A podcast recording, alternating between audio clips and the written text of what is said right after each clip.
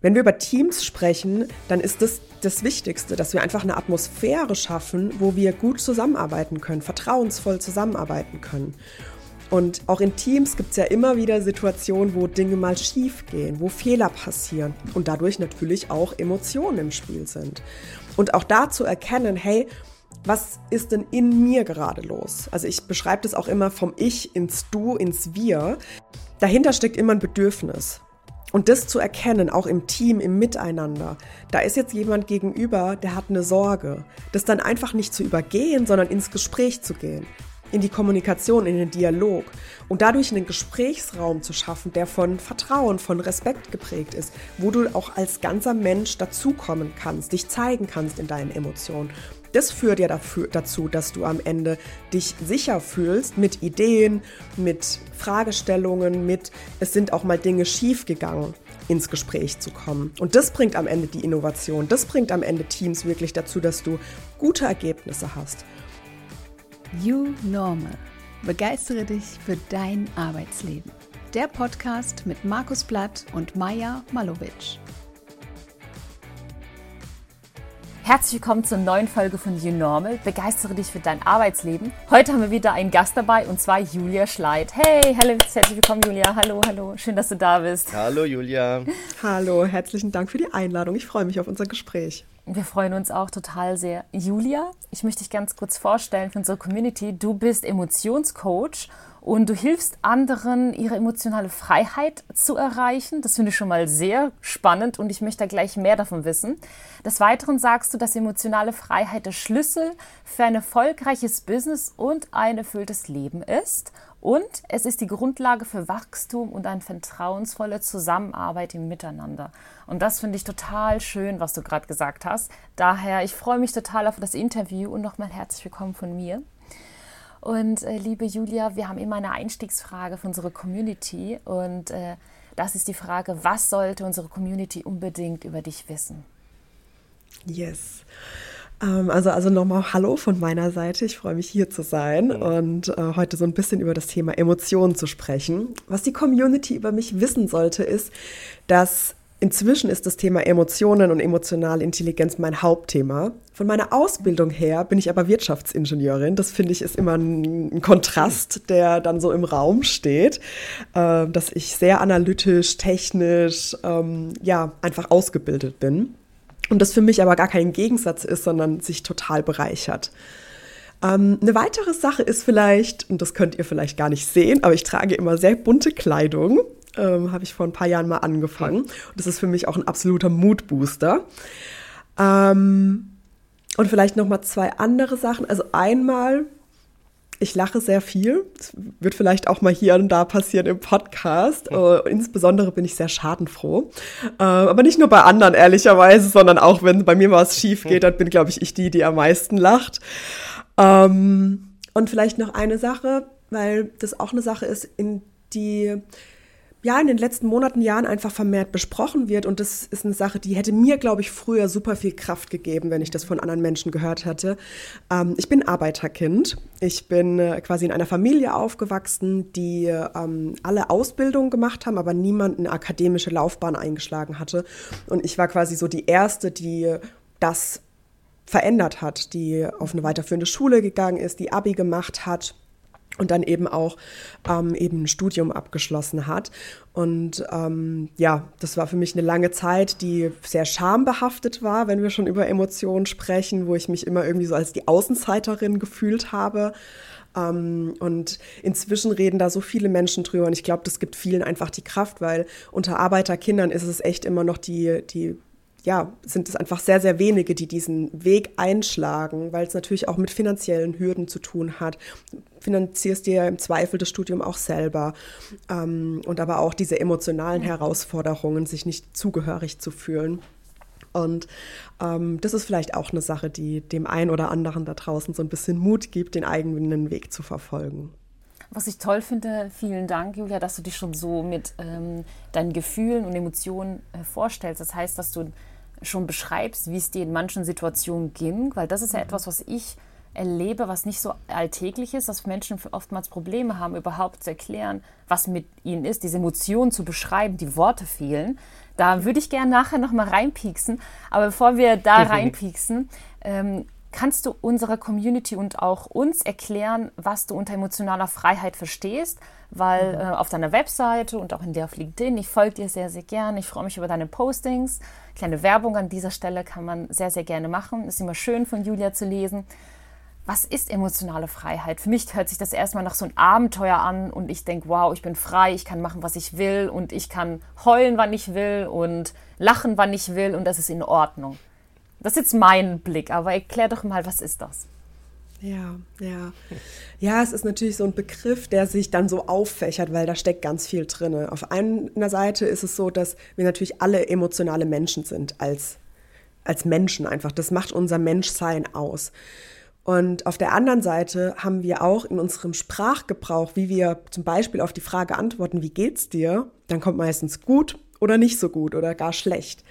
Aber da Worte zu finden, die mal aufzeigen, wie geht's dir wirklich? Auf einer emotionalen Ebene ist da vielleicht eine Trauer, weil irgendwie ein Verlust gerade im Raum steht.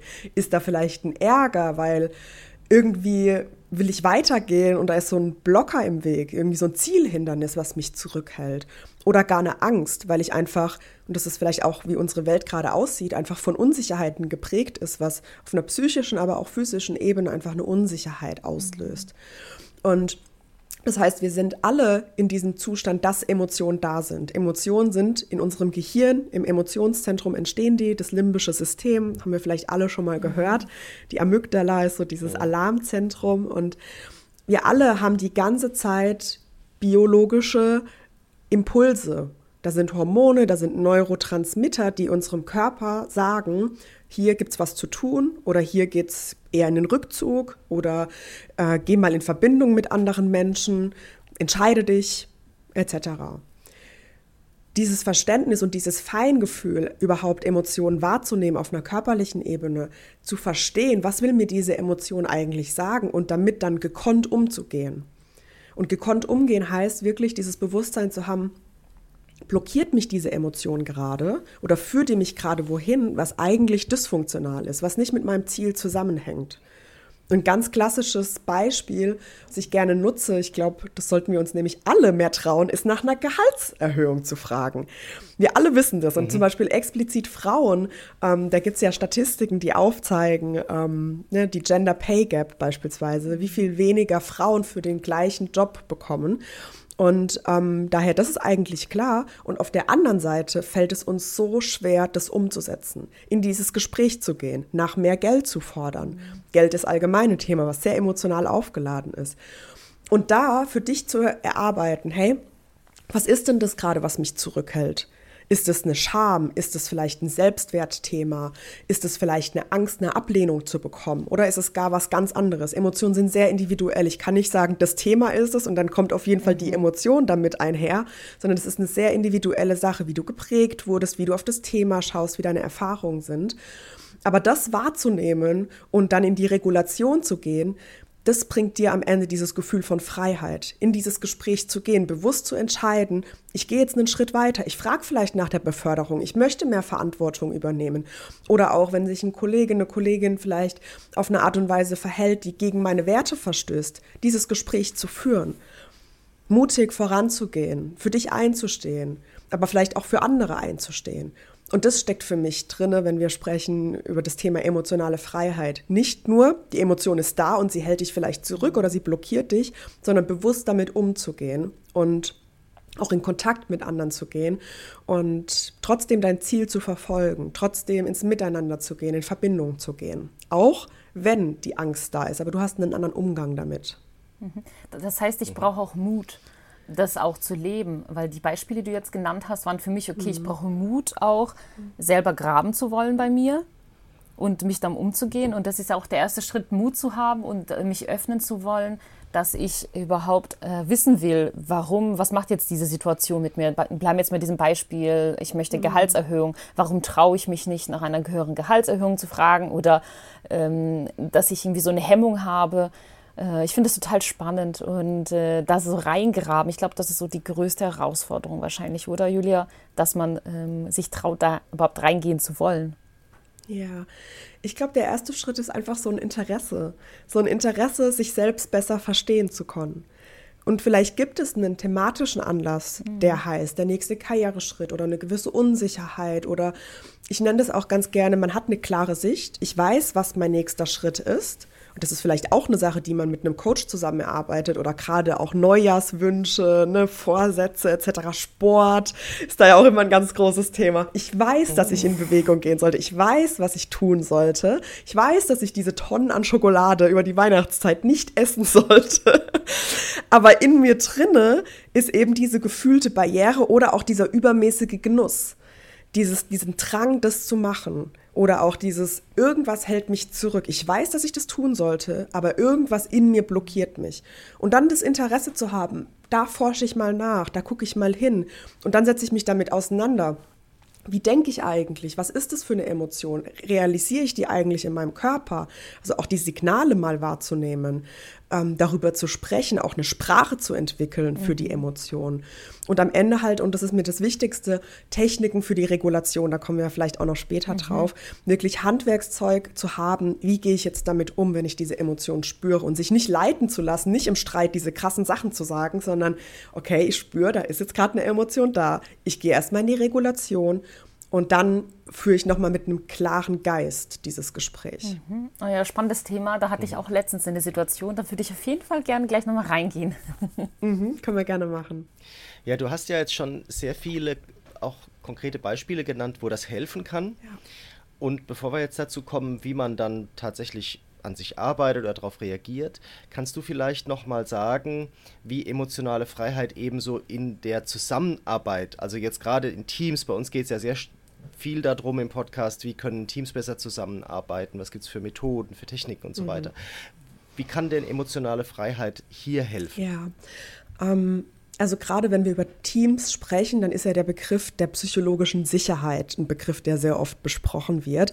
Mhm. Ähm, das ist ja ein Begriff, der ist aus einer Google-Umfrage oder Forschung, ähm, ein Forschungsprojekt herausgekommen. Das Forschungsprojekt hieß damals Aristoteles und der hat ja so diesen Satz mhm. geprägt, ähm, das Ganze oder die Summe der Einzelteile ist mehr also das Ganze ist mehr als die Summe der Einzelteile, so rum war es, glaube ich, genau. Also, mhm. ähm, weil einfach durch Teams ne, so ein gegenseitiges Befruchten und äh, Austausch und Ideen weiterentwickeln entsteht. Und in diesem Forschungsprojekt hat man sich eben angeschaut, was sind so die fünf Charakteristiken von High-Performance-Teams? Was machen die Teams, die überaus erfolgreiche Ergebnisse liefern, anders als die, die mhm. mittel mhm. oder durchschnittliche Ergebnisse liefern. Sie haben fünf ähm, ähm, Charakteristiken herausgefunden. Das ist die Verlässlichkeit, das ist die Struktur und Ordnung oder ähm, ein Rollenverständnis, einen gewissen Plan. Das ist, dass man weiß, worauf man hinarbeitet, so den Impact. Das ist aber auch, dass du siehst, was ist mein eigen, eigenes Teilchen, was, was trage ich dazu bei, was ist mein Einfluss. Und dann war es eben auch die psychologische Sicherheit. Und man hat herausgefunden, dass wenn die psychologische Sicherheit nicht da ist, alle anderen vier Punkte sind da, dann ist es trotzdem kein High-Performance-Team. Und der Begriff ist ein bisschen sperrig. Ne? Was der eigentlich aussagt, ist, dass wir eine Atmosphäre haben, die von Respekt und Vertrauen geprägt ist, wo jeder seine Ideen mit mhm. einbringen kann, seine Bedenken, über Herausforderungen sprechen kann, Konflikte eingehen, aushalten und lösen kann. Und ähm, wenn wir über Teams sprechen, dann ist das das Wichtigste, dass wir einfach eine Atmosphäre schaffen, wo wir gut zusammenarbeiten können, vertrauensvoll zusammenarbeiten können. Und auch in Teams gibt es ja immer wieder Situationen, wo Dinge mal schief gehen, wo Fehler passieren und dadurch natürlich auch Emotionen im Spiel sind. Und auch da zu erkennen, hey, was ist denn in mir gerade los? Also ich beschreibe das auch immer vom Ich ins Du, ins Wir, weil was, wenn ich verstehe, ich habe gerade diese Emotion, vielleicht eine Enttäuschung, weil was schiefgegangen ist oder ein Ärger, weil jemand gerade etwas nicht geliefert hat. Und es muss nicht immer diese Extremform sein. Wenn ich diese Begriffe nutze, dann sind es eben diese Überbegriffe der Primäremotionen. Das kann im ersten Schritt auch eine Sorge sein oder eine Irritation oder ne, das können auch einfach leichte äh, Ausprägungen sein dieser Emotion. Dahinter steckt immer ein Bedürfnis. Und das zu erkennen, auch im Team, im Miteinander, da ist jetzt jemand gegenüber, der hat eine Sorge. Das dann einfach nicht zu übergehen, sondern ins Gespräch zu gehen in die Kommunikation, in den Dialog und dadurch einen Gesprächsraum zu schaffen, der von Vertrauen, von Respekt geprägt ist, wo du auch als ganzer Mensch dazukommen kannst, dich zeigen kannst in deinen Emotionen. Das führt ja dafür, dazu, dass du am Ende dich sicher fühlst mit Ideen, mit Fragestellungen, mit es sind auch mal Dinge schiefgegangen ins Gespräch zu kommen. Und ja. das bringt am Ende die Innovation. Das bringt am Ende Teams wirklich dazu, dass du gute Ergebnisse hast. Und das aber überhaupt mhm. erst zu erkennen, es ist eine Emotion da und da steckt ein Bedürfnis dahinter. Das ist halt natürlich dann der, der große Clou, den, den man auch lernen darf. Ja. Mhm. Also in dem, was du jetzt gerade gesagt hast, hat sich bei mir sehr viel zusammengefügt, ne? weil wir sprechen ja immer über diese geschützten Räume, also das heißt im Design Thinking, auch wenn wir jetzt im Bereich Objectives and Key Results über Retros sprechen, ja. ähm, ist das ja ein sehr wichtiger ja. Punkt, ne? den wir immer auch als Coaches dann äh, sagen und umsetzen. Aber du hast jetzt eben da einfach sehr viel Hintergrund dazu gegeben. Also das fand ich, äh, fand ich sehr interessant. Wie würdest du denn jetzt, ähm, wenn dich jetzt also so ein Teamleiter fragt oder eine Teamleiterin fragt, wie kann ich denn sowas bei mir herstellen, mhm. diesen geschützten Raum, diese, diese psychologische Sicherheit? Was würdest du da für einen Rat geben? Ja. Also ich gebe eigentlich immer den Rat, dass so eine Retrospektive ein guter Einstieg ist. Einfach mal alle zusammenholen, ja. am liebsten ehrlicherweise mit einer externen Moderation. Da kann man auch intern im Unternehmen ja. mal schauen, wer hat denn da Erfahrung, wer hat denn vielleicht eine erste Scrum Master Ausbildung gemacht oder ja, wer, wer ist gut im Moderieren, wer ist gut in diesem Raum halten und dadurch auch einen Blick zu haben, kommt jeder zu Wort, kann sich jeder ausdrücken, mit einbringen. Das ist für mich immer ein ganz guter Schritt. Ähm, in so Vorgesprächen mit Führungskräften hört man ja manchmal raus, wo steht das Team auch gerade. Ne? Gibt es da vielleicht schon Situationen, wo sich jemand zurückhält? Und wenn ich als externe Moderatorin oder auch Teamentwicklerin in solche Teams gehe, dann habe ich natürlich schon auch einen Blick, wie wirkt die Führungskraft auf das Team? Ne, und ich habe zum Beispiel letztens auch einen Vortrag gehalten und habe da so ein Beispiel mit reingegeben. Ne, wenn, wenn ich halt beobachte, dass die Führungskraft die ist, die immer am meisten spricht, die immer als erstes spricht, die anderen in, ins Wort fällt, die vielleicht auch und ich mache eine Retrospektive immer so, dass jeder erstmal in Stille die eigenen Gedanken aufschreibt. So kommen auch die leiseren Stimmen ja. zu Wort beispielsweise. Genau. Und in so einer mhm. Situation gab es einmal den Fall, dass eine Führungskraft eine Person angesprochen hat, die hat so durch den Raum geguckt und hat einfach beim Aufschreiben so eine kleine Pause gehabt, hat durch den Raum geguckt und hat so die Gedanken einfach gesammelt für ihren nächsten Punkt, den sie schreiben wollte. Und dann hat die Führungskraft in der Tat diese Person angesprochen, hat gesagt, jetzt glotzt doch hier nicht durch den Raum, du sollst aufschreiben. Und das war für mich halt wirklich so ein Alarmzeichen, wo ich gemerkt habe, okay, wenn die Führungskraft mhm. so führt, dann ist das einfach mhm. ein krasses Zeichen dafür, dass diese psychologische Sicherheit nicht da ist. Denn ich kann mhm. euch mal ein bisschen äh, wissenschaftlichen mhm. Einblick geben, dass wir unsere Augen durch den Raum fahren, da rufen wir Erinnerungen ab. Ne, wenn ich dir eine Frage stelle mhm. zu, was gibt es bei euch oder mhm. ne, wie, sieht, wie sieht eure Weihnachtsdekoration daheim aus? Und dann fängst du vielleicht an zu erzählen, weil das Klassische ist der Christbaum. Und dann gehst du vielleicht aber auch so mit den Augen so durch den Raum. Und das ist wie so den inneren Raum absuchen. Das heißt, das ist einfach eine ganz mhm. klassische Sache, die passiert, wenn wir über was nachdenken oder Erinnerungen abrufen. Und darum geht es ja in der Retrospektive, zurückzuschauen und zu gucken, was läuft gut und was läuft noch nicht so gut. Und ähm, an solchen Erfahrungen merke ich dann einfach, hey, ähm, das sind Punkte, an denen wir arbeiten dürfen. Was ist dein Bedürfnis als Führungskraft dahinter, da so krass einzugreifen und so einen Einfluss und eine Durchsetzung zu bewirken? Und wie können wir das vielleicht auch einmal transparent machen, was das mit dem Team macht, mhm. wenn du so reagierst, wenn du so sprichst, wenn du diese Dinge ansprichst oder benennst und dann auch einen neuen Umgang zu finden. Und wenn so eine Reaktion da ist, dann ist es natürlich nicht aus einer, oder in den meisten Fällen ist es nicht aus einer negativen Absicht heraus. Und gleichzeitig hat das krasse Konsequenzen für ein Team, wenn die Führungskraft so reagiert mhm. und so mit den einzelnen Personen umgeht.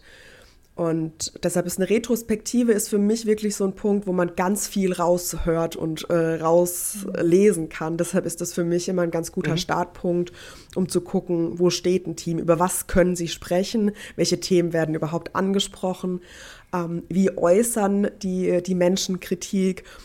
Und da kann man dann einfach auch viel, viel aufzeigen und ähm, herauslesen. Psst, bist du schon Teil unserer YouNorm LinkedIn Community? Denn ganz alleine für euch haben wir ein Community Space, Podcast You Normal, begeistere dich für dein Arbeitsleben ins Leben gerufen. Diese Gruppe ist der perfekte Ort, um sich mit anderen Hörern unseres Podcasts zu vernetzen, Ideen auszutauschen und tiefer in die Themen einzutauchen, die wir hier besprechen. Es ist eine Community, in der ihr eure Erfahrungen teilen, Fragen stellen und von Gleichgesinnten lernen könnt. Also schaut vorbei, tretet bei und werdet Teil unserer wachsenden Community. Den Link zur Gruppe findet ihr in der Beschreibung dieses Podcasts. Und jetzt geht's aber weiter mit der aktuellen Folge. Genau. Mhm. Ja, sehr gut. Danke dir. Ich fand das total cool, das Beispiel gerade. Vielleicht können wir da bleiben, weil ich finde es immer schön für die Zuhörerinnen, wenn sie irgendwie ein Beispiel haben. Jetzt mhm. hast du diese Situation beobachtet und äh, wie wirst du jetzt da weiter vorgehen als Coach und kannst du uns auch Techniken, Übungen empfehlen, äh, damit mhm. man das einmal so durchspielt? Das fände ich jetzt total schön, Julia. Ja, ähm, also es kommt da natürlich ganz stark darauf an, wie ist die Zusammenarbeit gestaltet. Ne, ist das eine einmalige Retrospektive oder ist danach nochmal eine Begleitung? Findet danach nochmal eine Nachbesprechung statt? In dem Moment habe ich mich ehrlich dafür entschieden, dass wir das einmal sichtbar machen, was hier passiert in dem Team und das wirklich als Gesprächsraum für eine Veränderung nutzen. Schön. Es ist aber nicht immer gängig. Also manchmal ist es auch wirklich so, dass wir eine Nachbesprechung haben und danach auch ein Coaching-Prozess beginnt, wo ich mit der Führungskraft arbeite, wo ich dann auch einfach teilen kann oder spiegeln kann, einmal aufzeigen kann, was da passiert, welche Konsequenz das mit sich bringt und ähm, ja, wie eine Führungskraft da vielleicht auch besser damit umgehen kann. Und auch selbst mal eine Führung und auch Teamführung erfordert ja, dass du dich selbst gut führen kannst. Und deshalb ist es am Ende auch ein sehr individuelles Thema bei einer Führungskraft, mal zu erkennen, welches Bedürfnis steckt denn dahinter. Und das Bedürfnis ist ganz oft dieses, ich brauche eine Daseinsberechtigung. Ne, wenn ich nicht sichtbar bin, wenn ich nicht große Redeanteile habe, warum bin ich dann Führungskraft? Ähm, vielleicht auch, weil man es so vorgelebt bekommen hat. Mhm. Ähm, da ist ganz oft dieses Bedürfnis wirklich nach Einfluss, ich will mich durchsetzen, ich will selbstwirksam sein, ich will wirklich führen, entscheiden etc. Aber wie immer im Leben ist es ja so, dass du diese Stärke, die du vielleicht mitbringst, nur leben kannst, wenn du die dazugehörige Schwesterntugend lebst. Und das ist meistens genau das Gegenteil, was aber auch was Positives hat, nämlich dieses, mhm. dieses Gefühl von ähm, Zugehörigkeit, von Team, von ich gebe anderen den Raum und das in der Waage zu halten. Mhm. Und ich würde mit einer Führungskraft wenn wir eins zu eins arbeiten, das auch mal so herausfiltern. Ne? Also was ist das, was dich herausfordert und was ist dein Ziel in dem Moment? Was ist dein Ziel in solchen Situationen mit deinem Team? Idealerweise bringt jemand schon dieses Bewusstsein mit und weiß, hey, irgendwie weiß ich, dass ich zum Beispiel partizipativer führen sollte, mehr Raum dem Team geben sollte. Und in mir habe ich aber diese Blockade. Immer wenn dieser Moment da ist, dieser Stille, dann fülle ich den. Dann spreche ich einfach weiter. Dann entscheide ich am Ende doch. Und dann gucken wir halt mal, welche Emotion dahinter ist und welches Bedürfnis da verletzt ist. Und dann gehen wir in die Regulation. Und Regulation heißt, ähm, dahinter steckt ein Prinzip und das ist, glaube ich, auch sehr, sehr spannend für die Zuhörerinnen, das mal zu verstehen. Mm, aus dem Stressmanagement, wenn wir da über Regulation sprechen, dann herrscht da ganz oft die Meinung, wir haben eine Belastung und wir müssen in eine Entlastung gehen. Und das mhm. sollte sich die Waage halten.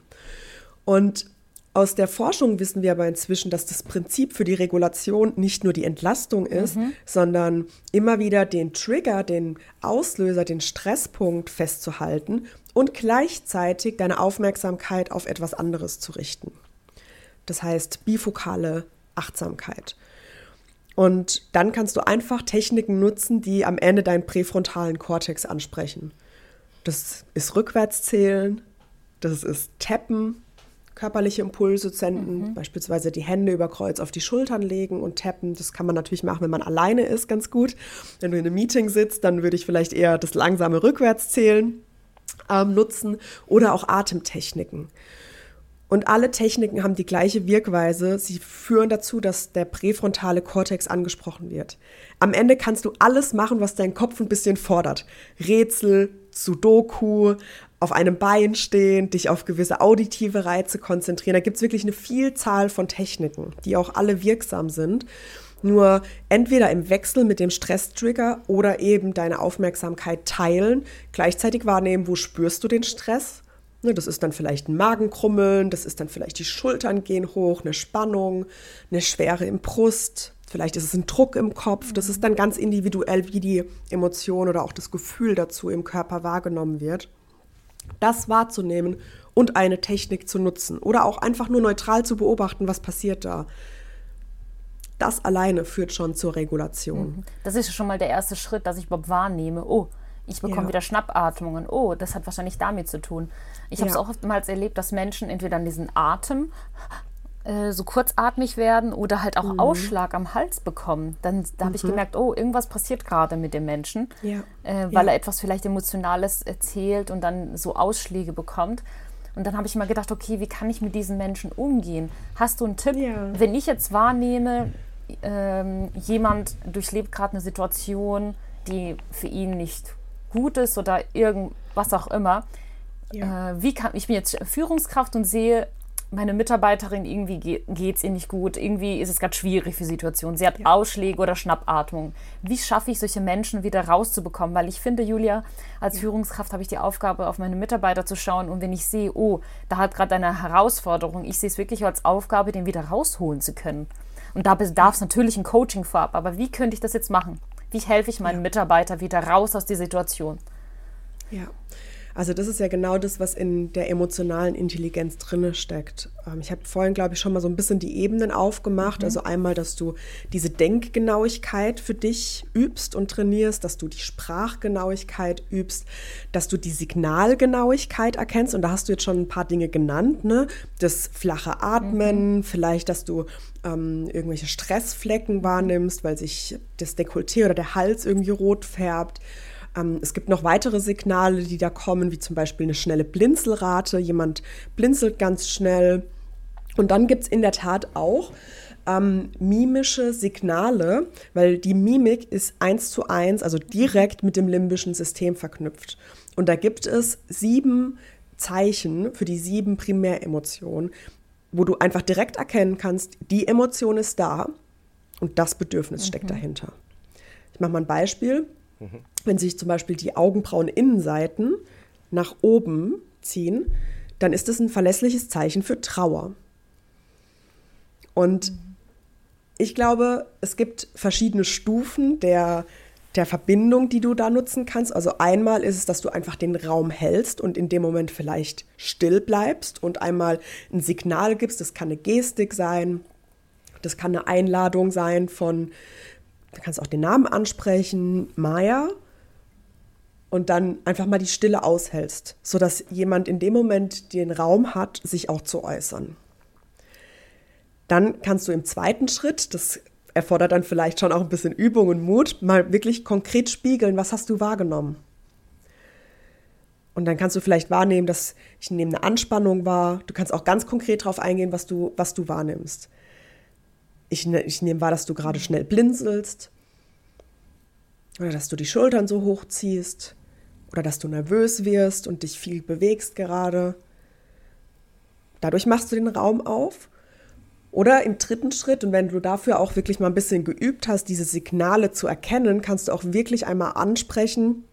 Ein bisschen der Einstieg ist vielleicht einfach, dass du wahrnimmst, hey, ich nehme gerade eine Stress oder eine Anspannung bei dir wahr. Und wenn du einen Schritt weiter gehen möchtest, dann könntest du wirklich darauf eingehen, Maja, wenn ich richtig liege, dann habe ich das Gefühl, dass du gerade besorgt bist. Mhm. Oder dass du gerade traurig bist. Das erfordert aber wirklich Training, weil wenn du daneben liegst, ne, also wenn du sagst, du bist traurig, aber derjenige ist eigentlich wütend, dann entsteht da noch mal ein bisschen mehr diese Trennung. Aber wenn du richtig liegst, dann ist, dann kommt da wirklich diese innere Sicherheit und dieses Gefühl von, wow, ich bin gesehen. Und jetzt geht hier der Raum auf, dass ich mich auch äußern kann. Und das erfordert aber wirklich ein bisschen Training, auch Gesprächsführung, Kommunikation. Aber das ist genau das, was ich auch meine mit emotional intelligent führen, weil du ein Verständnis hast für die Emotion, du weißt, welches Bedürfnis dahinter steckt und du kannst am Ende auch eben diesen Gesprächsraum aufbauen und halten, dass jemand diese Emotion ausleben kann. Das erfordert aber auch, dass du ein Feingefühl für deine eigenen Emotionen hast, dass du dieses Verständnis und die Akzeptanz darüber hast. Mhm. Genau. Ja, das ist auch ein interessanter Punkt. Ja, oh, so viele Fragen habe ich, Julia. Ich glaube, wir müssen uns noch mal zum Kaffee treffen. Sehr gerne, können wir gerne machen. Jetzt kann ich mir vorstellen, liebe Julia, dass das, was du da gerade beschreibst, in der Unternehmenswirklichkeit möglicherweise hart aufschlägt. Mhm. Also, ne, dass wir vielleicht in vielen Unternehmen immer noch eher eine Vorgehensweise haben, wo es heißt, ja, wir müssen das jetzt aber machen. Da müssen wir jetzt halt mal die Augen zu, Arschbacken zusammenpetzen und ähm, das erledigen wir jetzt mal zusammen. Mhm. Ne? Und letztendlich muss man ja auch ein bisschen eine Lanze brechen, da sind wir wieder bei unseren Stichworten, äh, bei unseren Sprichwörtern, gell, Maja, eine Lanze brechen für die, ähm, für die Führungskräfte, ja. ne? weil die natürlich auch unter einem Druck stehen. Mhm. Ne? Also die haben ja, die sind ja nicht, weil sie böse sind, irgendwie fordernd, mhm. sondern die haben ja selber auch eine gewisse Anspruchhaltung ihnen gegenüber, ne? müssen gewisse Ziele erfüllen und ähm, fragen sich halt, wie sie das mit ihrem Team am besten machen können. Und da fehlt manchmal vielleicht auch einfach ein bisschen die Geduld für ähm, dieses äh, drauf eingehen. Mhm. Ne? Und wenn ich mir jetzt vorstelle, dass man halt zehn Leute im Team hat, wo vielleicht ähm, ne, immer mal einer irgendwie gerade ein Bedürfnis hat, dann ist man natürlich damit auch sehr beschäftigt. Mhm. Also wie was ist da so dein Rat? Ne? Weil das ist natürlich, also wir haben ja wirtschaftliche Zwänge, wir haben einen gewissen Druck, wir müssen gewisse Ziele erreichen. Wie bringen wir diese beiden Dinge zusammen? Ja, also ich kann das total gut nachvollziehen und ich bin da absolut bei dir. Also wenn ich so ein Training beende in Richtung emotionale Intelligenz, dann ist meine wichtigste ja. Botschaft immer, das ganze Training war darauf ausgelegt, dass du dich um dein Gegenüber kümmerst, dass du mhm. die Verbindung aufrechterhältst, dass du eine Akzeptanz lebst. Und gleichzeitig solltest du wissen, dass du nicht verantwortlich bist für die Gefühle deines Gegenübers. Dass auch immer eine Eigenverantwortung mhm. einhergeht und dass du auch ja. Dinge fordern kannst. Ne, es ist am Ende trotzdem ein Arbeitsverhältnis, da sind gewisse Rechte und Pflichten auch einfach da. Es gibt eine gewisse Beschreibung der Tätigkeit, es werden Erwartungen, es werden Ziele gesetzt. Und das ist einfach der Rahmen, in dem wir uns bewegen. Und das finde ich ganz wichtig, dass du das auch aufgreifst. Greifst. Es geht nicht darum, dann zum jemand in Watte zu hüllen und da darf nichts mehr passieren, dass der irgendwie emotional irgendwie aus seiner Mitte gerät, sondern es ist ganz wichtig, dass du da die Balance hältst. Und gleichzeitig wissen mhm. wir aus der Forschung, was für einen Unterschied es macht, wenn sich jemand gesehen fühlt, wenn jemand seine Emotionen ansprechen kann. Alleine, dass du das erkennst in dieser Gesprächsführung und einmal den Raum aufmachst, geht jemand in diese Regulation und kann loslassen, weil er muss es nicht mehr verstecken. Und wir wissen aus der Forschung, ja. dass diese emotionale Dissonanz, dass du in dir etwas spürst, aber es draußen nicht zeigen kannst, wie so eine Maske trägst, dass das einen größeren mhm. Einfluss auf Burnout-Risiko hat, als übermäßige Arbeit oder viel zu leisten. Mhm. Und deshalb ist es schon, da wissen wir einfach, dass das wichtig und richtig ist, wenn wir drüber sprechen, was sind die Zukunftsskills, dann steht da immer irgendwo emotionale Intelligenz dabei. Ja. Weil das ja. am Ende auch ein mhm. Booster ist für Kreativität, für Teamwork, für Zusammenarbeit, für Vertrauen, für Remote Work. Ich meine, das geht auch nicht mehr weg so. Auf der anderen Seite aber auch ist es natürlich deine Aufgabe als Führungskraft, Ziele zu verfolgen, weiterzugehen. Und deshalb hält sich das am Ende die Balance. Ne, also das gebe ich auch immer mhm. wirklich als mhm. starke Message mit. Deine Aufgabe ist es nicht, andere zu pampern. Deine Aufgabe ist es, das Team zu führen, das Ziel zu verfolgen. Aber es erfordert in einigen Fällen und in anderen Situationen einfach, dass du auf die Emotionen eingehst und sie da sein lässt. Weil dann gehst du in die Regulation und es wird nicht so verzogen. Also manchmal, wenn jemand in einem Ärger ist oder auch eine Angst ist, gerade bei Change-Projekten, dann zieht sich das ja so ewig, weil einfach nie dieser Raum geschaffen wird, mal darüber zu sprechen. Aber wenn du mal darüber sprichst, dann ist eine Regulation da und dann ist es auch gelöst. Dann kannst du weitergehen. Dann kannst du dich wieder um die eigentliche Aufgabe kümmern. Ja. Mhm. Würdest du sa sagen, aus dem, was du gerade ähm, erzählt hast, dass emotionale Intelligenz und dass ich weiß, wie ich damit umgehe und schließlich diese emotionale Freiheit, von der du gesprochen hast, dass das auch ein Karrierebooster ist. Also dass ich, wenn ich das, wenn ich da über mich etwas weiß und wenn ich weiß, wie ich mit anderen umgehe, dass mir das dann auch leichter hilft in der, in der Karriere. Äh, Umsetzung? Definitiv, definitiv. Mhm. Weil du ein ganz anderes Verständnis für dich, für deine eigenen Überzeugungen, für deine Glaubenssätze, für deine ja, emotionalen mhm. Blockaden entwickelst und darüber schneller hinwegkommst. Weil du es einfach erkennst, hey, oh, da ist jetzt eine Angst. Woher kommt denn die eigentlich? Ist die eigentlich gerade funktional? Ne, weil eine Angst sorgt dafür, dass du zum Beispiel den erwarteten Schaden vermeidest. Und klar, wenn ich in eine wichtige Präsentation gehe, dann sorgt die Angst dafür, dass ich mich gut vorbereite. Oder auch in eine Prüfung. Ne? Das ist funktional. Das ist super, dass die Angst mhm. dann da ist, weil die hilft mir in der Vorbereitung. Aber wenn die Angst dafür sorgt, dass ich einen Blackout habe, dass ich nicht zur Prüfung gehe, dass ich nicht in dieses Gespräch reingehe, dann ist es eine dysfunktionale Angst. Und dann dürfen wir damit arbeiten. Und egal ob in der mhm. Karriere, in der Selbstständigkeit, im Unternehmertum, im Miteinander, dazu verstehen, dahinter steckt ein Bedürfnis, keine Angst oder keine Emotion per se ist negativ, sondern die ist vielleicht unangenehm, aber sie hat eine starke Message für mich und mein Leben. Und sie führt dazu, dass ich auf meine Bedürfnisse, auch wirklich neurobiologische Bedürfnisse, achte und darauf schaue, dass sie erfüllt sind. Mhm. Ja. ja. ich würde jetzt gerne genau in das Thema weiter einsteigen, weil das finde ich nämlich richtig cool. Wir haben vorhin die Brille betrachtet, Führungskraft, Mitarbeiter und die Führungskraft ähm, geht auf den Mitarbeiter zu und versucht die Situation zu entspannen. Wie ist es aber, wenn ich selber bei mir Emotionen erkenne und wie kann ich das für mich nutzen? Welche Techniken gibt es? Vielleicht, ähm, vielleicht kann ich da auch ein Beispiel nennen. Ich hatte letztens ein Gespräch und die Person, das Gegenüber im Meeting hat mich total getriggert, weil die Person immer das Gleiche macht und am Schluss geht das Meeting immer in eine andere Richtung, als es sollte. Und ich dachte, mhm. diesmal nicht. Und äh, äh, diesmal nicht. Und ich war diesmal total hart, obwohl ich eigentlich nicht so der harte Mensch bin. Und äh, habe das da durchmoderiert, weil ich dachte, nein, nicht schon wieder und habe mich aber nicht wohl gefühlt, weil ich dachte, oh, das bist ja eigentlich nicht du. Und danach habe ich auch das Feedback bekommen, oh, Maja, was war da los? Du warst so hart, das war gar nicht deine Art. Und ich so, was hat war denn das? Ja, der hat mich getriggert, diese Person. Jetzt die Frage, wie mhm. schaffe ich es als Maja? Weil Atemübungen in dem Fall ist es mir nicht eingefallen. Ich war so, boah. Ja. Wie schaffe ich es, mich wieder runter zu regulieren und äh, da rauszukriegen, Julia? Hast du welche Tipps für uns? Oder jetzt für mich, ja. weil es ist erst letzte Woche passiert und ich möchte lernen. Was kann ich besser machen?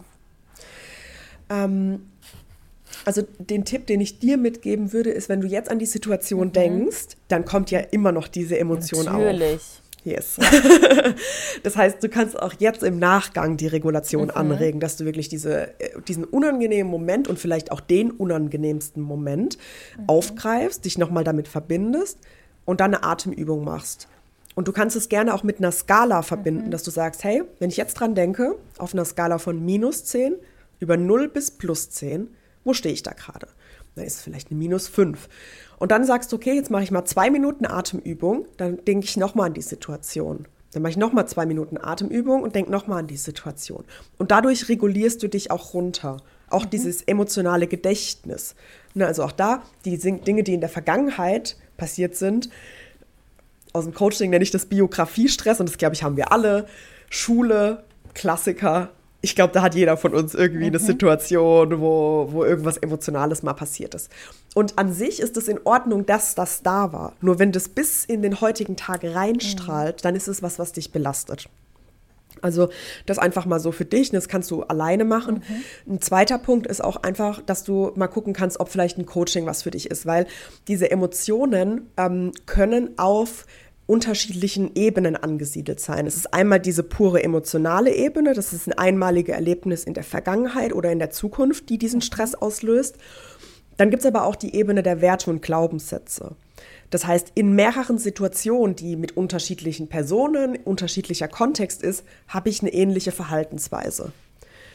Und dann ist es eine innere Anteilearbeit, die da vielleicht passiert. Dann ist es aber auch die Ebene der Identität, die da ansprechen kann. Ich bin einfach nicht die Person, die. Mhm. So wie du dein Selbstbild erarbeitet hast Und da spielt auch oft mit her, was sind so Schattenthemen für dich? Du willst vielleicht auf gar keinen Fall als die harte Maya auch rüberkommen. Mhm, mhm. Ah, das ist auch spannend. Oder nur die empathische ja. sein. Und mhm. was, was ist so das Gegenstück? Weil wir brauchen am Ende beides. Wir haben Situationen, wo wir uns auch mal durchsetzen und andere, wo wir vielleicht nachgiebiger sind. Und dann gibt es noch eine Ebene, das ist eben die, die Ebene der Zugehörigkeit, die ganz stark durch unser familiäres System geprägt wird. Ich habe ja eingangs gesagt, ich bin äh, Arbeiterkind und ähm, es gibt zum Beispiel so Themen, dass wir uns unserem Familiensystem nicht mehr zugehörig fühlen, wenn wir zum Beispiel diese Familientradition durchbrechen.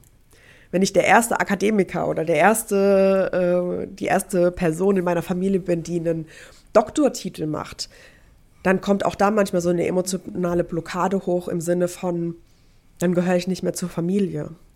Vielleicht sind da auch schon mal Sätze gefallen von der Familie, ne? du bist ja ganz anders als wir oder so. Und das kann auch in einem Team aufkommen. Wenn ich das Gefühl habe, ich bin andersartig als die andere, dann ist einfach dieses Bedürfnis nach Zugehörigkeit verletzt und da kann man auch mal hinschauen. Das braucht einfach so ein bisschen mehr Wissen und dafür ist es dann einfach schön, wenn man einen Coach hat und sich äh, mal durchführen lässt, um zu erkennen, wo ist die emotionale Blockade und dann daraus in die Regulation geht. Das finde ich total cool äh, besonders äh, mit den Übungen, weil Atemübungen funktionieren bei mir nämlich richtig gut. Äh, hast du, kannst du die Atemübung ganz kurz beschreiben, ja. Was man da machen sollte? Weil da gibt es ja mit Luft anhalten, zählen, einfach nur kurz, damit wir uns was darunter vorstellen ja. können. Ja. Ja, das Einfachste ist einfach die Resonanzatmung. Da machst du einen Atem Atemzyklus von 10 Sekunden. Du kannst auf 5 Sekunden einatmen und auf 5 Sekunden ausatmen. Mhm. Und dann zählst du einfach für dich. Ah, okay. Einatmen, also, eins, zwei, drei, vier, fünf und aus. Und dann merkst du schon, wenn du im Stress bist, dann mhm. kommt dir diese fünf Sekunden ewig vor. Und irgendwann passt ja. sich aber auch dann Atmen daran an. Mhm. Ja, perfekt. Vielen Dank. Wie nennt man das? Resonanzatmung oder? Genau, Resonanzatmung. Einfach auf fünf Sekunden ein und auf mhm. fünf Sekunden aus. Ja, das finde ich gut. Das ist nämlich ein schöner Tipp. Äh, werde ich das nächste Mal versuchen, gleich mitzunehmen oder besser gesagt ja. im Nachgang, um das einfach mal zu betrachten. Vielen Dank. Also ich habe schon so viele Tipps hab, mitgenommen, Julia. Vielen Dank dafür. Ich habe auch noch einen Tipp für dich, bitte. Maja. Ich habe oh. auch noch einen Tipp für dich. Und zwar, wir machen das, wir machen das einfach weiterhin äh, gemeinsam und dann kannst du die, die Gute sein und ich bin der Böse äh, in der Moderation, der die Leute dann auf Spur bringt. So wie wir das letztens schon mal gemacht haben. Und dann, dann funktioniert es auch. Dann ja, kann ich mich zurücklehnen, das ist gut. Dann hast du auch, hast du auch Zeit für die Atmung. Ja, genau. Zwischendurch. Ich wollte gerne noch eine Sache fragen, mhm. weil ich glaube, wir müssen so langsam auch mal ein bisschen abbiegen mhm. in Richtung Ausfahrt, weil wir schon ähm, lange miteinander sprechen. Und zwar, ich würde ganz gerne wissen, wann ist denn für dich so ein Coaching ein Erfolg gewesen? Mhm. Also wie, wie, wenn du jetzt da jemanden coachst oder auch ein Team coachst, was muss da rauskommen, dass du sagst, ja, da habe ich jetzt nicht nur meinen Tagessatz verdient, sondern da habe ich jetzt auch wirklich geholfen, da ist was angekommen mhm. von dem, was ich rübergebracht ja. habe. Also im Coaching ist es ehrlicherweise ganz easy. Ähm, ich habe mhm. ja vorhin gesagt, mit einer Skala zu arbeiten. Und mit der Skala kannst du festhalten, wie emotional aufgeladen ist diese Situation. Von minus 10 über mhm. 0 bis plus 10. Und mein Ziel ist es als Coach, dass jemand ressourcenvoller, positiver, angenehmer rausgeht, wenn er an den Stress denkt, wenn er an die ursprüngliche Situation, die ihn gestresst hat. Und da merke ich ja, ne, ist vielleicht eine minus 8 die eingangs da ist und er geht raus mit einer plus 5, das eine wahnsinnige äh, Entwicklung ist. So, das ist daran ganz easy zu messen. Ähm, und mit einem Team, da kommt so ein bisschen drauf an, was ist die Zielstellung. Also mir ist eine Sache super wichtig und zwar der Transfer. Dass das eben nicht nur ist, ich berichte, ich spreche über die Emotionen und das ist auch irgendwie so nice to know, sondern wie findet am Ende die Umsetzung statt? Woran kann eine Führungskraft ihr Verhalten am Ende auch ändern. Also kommt es wirklich im Team an. Und da lege ich eingangs ganz gerne einfach wirklich Ziele fest, was kommt dann raus und wie wird auch dieser Transfer im Nachgang gewährleistet. Also zum Beispiel gestern hatte ich ein Vorgespräch, da ging es um eine wertschätzende Kommunikation. Und klar, wir machen ein Training, ich gebe Impulse, wir gehen in eine Selbstreflexion, ich gebe denen auch Tipps mit, wie sie Emotionen regulieren. Und der letzte Teil des Workshops ist dann aber auch eine Vereinbarung zu treffen. Wie wollen wir in Zukunft kommunizieren? Mhm. Und dann ist es mir zum mhm. Beispiel mhm. ganz wichtig, dass man vielleicht einmal im Quartal eine Umfrage macht oder auch ein Ampelsystem und sagt, hey, diesen Punkt, ähm, beispielsweise, keine Ahnung, in, in E-Mails ist einfach eine wertschätzende Wortwahl. Und dann soll jeder Mitarbeitende einmal abstimmen in den letzten drei Monaten, wie war dieser Punkt, haben wir den gelebt. Und dann ist es vielleicht grün, gelb, rot. Und dann hat man einen Punkt, nochmal darüber zu sprechen, wo hat es denn nicht stattgefunden, wo gibt es nochmal die Möglichkeit nachzujustieren. Also diesen Punkt, den Transfer zu gewährleisten, den plane ich ehrlicherweise immer auch mit um dem, der Führungskraft auch den Impuls zu geben, es ist hier nicht nur nice to know, was wir machen, sondern ich möchte, dass es am Ende auch ankommt. Und da gilt es dann auch manchmal mit der Geschäftsführung drüber zu sprechen, wie gewährleistet ihr, dass es umgesetzt wird? Für wen entwickeln wir das ja eigentlich? Nur für die Teilnehmenden im Workshop? Oder ist es eine unternehmensweite Regelung? Inwieweit gliedert sich das in euer Leitbild mit ein? Macht ihr Retrospektiven. Also das sind einfach Impulse, die ich dann auch schon im Vorgespräch mitgebe, dass es eben nicht nur dieser eine abgeschlossene Tag bleibt, sondern danach auch wirklich eine Umsetzung und Transfer mhm. passiert. Mhm. Ja. Das finde ich total cool. Ja, ja besonders dieses äh, Nachhaltige, dass die Menschen das auch anwenden können, das ist mir bei ja. meinen Workshops auch wichtig. Im Idealfall komme ich ein, zwei Mal und danach wenden die Menschen das an und können es selber. Das finde ich total cool. Ich habe noch eine Abschlussfrage, Julia. Ja. Ähm, wir reden jetzt viel äh, von emotionaler Intelligenz und Freiheit und wir haben uns jetzt viel mit dem Thema beschäftigt. Und ich weiß, wir haben jetzt keine Glaskugel, aber wie siehst du denn mhm. die Zukunft von diesem Thema und besonders in Bezug auf die Arbeitswelt, die Wichtigkeit und auch das persönliche Wohlbefinden? Was ist deine Meinung dazu? Ja, Glaskugel sagt ja auch, dass das so ein idealer Zustand ist. so eine kleine Traumwelt, die wir vielleicht aufmachen können. das war schön. Ja, ähm, ja, ehrlicherweise, also ich, ich, ich, ich fange mal ein bisschen realistisch an. Also wenn wir mal zurückgucken, dann ist alleine durch den ersten Lockdown, das sind Zahlen von der WHO, sind Depressionen und Angststörungen um 25 Prozent weltweit gestiegen.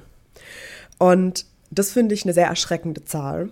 Und das, die Zahl ist so groß, auch ehrlicherweise für mich, dass wir nicht mehr sagen können, in Organisationen und in der Arbeitswelt müssen wir da aber nicht hinschauen, sondern emotionale Gesundheit ist die Kernfähigkeit und der Fokuspunkt, mhm. auf den wir in Zukunft Acht geben sollten. Und das fängt natürlich an mit, was ist mein eigener Beitrag zu meiner emotionalen Gesundheit? Und mein Ideal wäre, dass eben Emotionen nicht irgendwo in der Schublade und darüber sprechen wir nicht und das gehört sich nicht am Arbeitsplatz, weil diese Haltung und diese Überzeugung gibt es leider noch oft. Das muss ich auch ehrlich sagen. Es gibt viele auch Führungskräfte, die sagen, Emotionen haben auf der Arbeit nichts zu suchen. Oder ist unprofessionell, wenn ich Emotionen zeige ja. und so. Mhm. Ja, ja, ja. Und mhm. Und wenn ich, wenn ich in die Glaskugel schaue, dann wäre mein Ideal, dass das in Zukunft anders ist, dass Menschen einen, eine Verbindung zu ihren eigenen Emotionen haben, dass Menschen sich selbst dadurch besser führen können, dass Menschen ein besseres Bewusstsein für ihre eigenen Bedürfnisse haben und auch darüber sprechen können. Und das erfordert, wie gesagt, dass man sich so ein bisschen damit beschäftigt. Wie denke ich? Wie spreche ich? Wie nehme ich Emotionen eigentlich wahr? Und wie komme ich am Ende in die Regulation? Und das ist mein Wunsch für die mhm. Zukunft, dass das eben nicht nur die Verantwortung von jedem Einzelnen ist, macht das mal in deiner privaten Zeit, sondern dass Unternehmen auch das erkennen, was für einen Mehrwert es für die Organisation hat, für die Einzelnen in Form von Gesundheit, Form von Resilienz, in Form von emotionalem Wohlbefinden, aber eben auch für die Teams, weil es einen direkten Impact auf die Innovationskraft bei einem Unternehmen hat. Ja. Toll, schöne Abschlussworte, vielen Dank. Super. Also äh, ich finde das Thema total spannend und ich habe ganz viele Tipps mitgenommen und habe ein paar Punkte, an denen ich auch für mich einfach an mir weiterarbeiten möchte. Dafür danke, danke Julia, war ein tolles Gespräch mit dir. Danke dir, das freut mich. Ja, ganz herzlichen Dank. Von der Zukunft zurück in die Gegenwart. Wenn man genau jetzt noch eine Frage hat oder sich mit dir äh, vernetzen will, wie macht man das am besten? Ja, also gerne über Social Media. Ich bin auf LinkedIn unterwegs, aber auch mhm. auf Instagram. Da gibt es so ein bisschen mehr die Behind-the-Scenes-Einblicke. Ähm, ansonsten ja. gerne über meine Homepage. Und ich habe auch einen Podcast, der ist gerade so ein bisschen in einer Winterpause oder im Winterschlaf. Aber mhm. da kann man auch gerne einfach mal die alten Folgen so ein bisschen anhören. Der heißt Tatendrang. Und ähm, mhm. auch darüber kriegt man, glaube ich, nochmal ein gutes Verständnis für das Thema, für meine Arbeit, für mich als Person. Genau, da könnt ihr euch Vielen gerne melden. Dank. Super. Ein sehr schöner Name. Wir verlinken das alles Mhm. in den Shownotes. Und ähm, in den Shownotes gibt es auch etwas äh, Neues, was wir haben. Und zwar haben wir eine Community auf LinkedIn aufgemacht für die YouNormal-Hörer und Hörerinnen und äh, geben da auch ein bisschen, wie du das eben zu, über deinen Instagram-Account gesagt hast, ein bisschen Behind the Scenes und ähm, Erklärungen und vielleicht auch ein bisschen mehr auch jeweils noch zum Thema der Diskussion. Da freuen wir uns, wenn ihr dort Mitglied werdet. Ansonsten freuen wir uns natürlich, wenn ihr uns kräftig abonniert und bewertet auf den Podcast-Plattformen eurer Wahl und uns kräftig Feedback gibt, auch über vielleicht Themen, die euch interessieren. Wir sind unter feedback at younormal.de immer erreichbar und auch über Social Media. Alles Gute euch und bleibt offen für Tschüss, Neues. Julia. Ciao. Danke euch für das tolle Gespräch. Ciao. Hat es dir gefallen? Dann teile diesen Podcast mit deiner Community und wir freuen uns über deine Kommentare über feedback at younormal.de.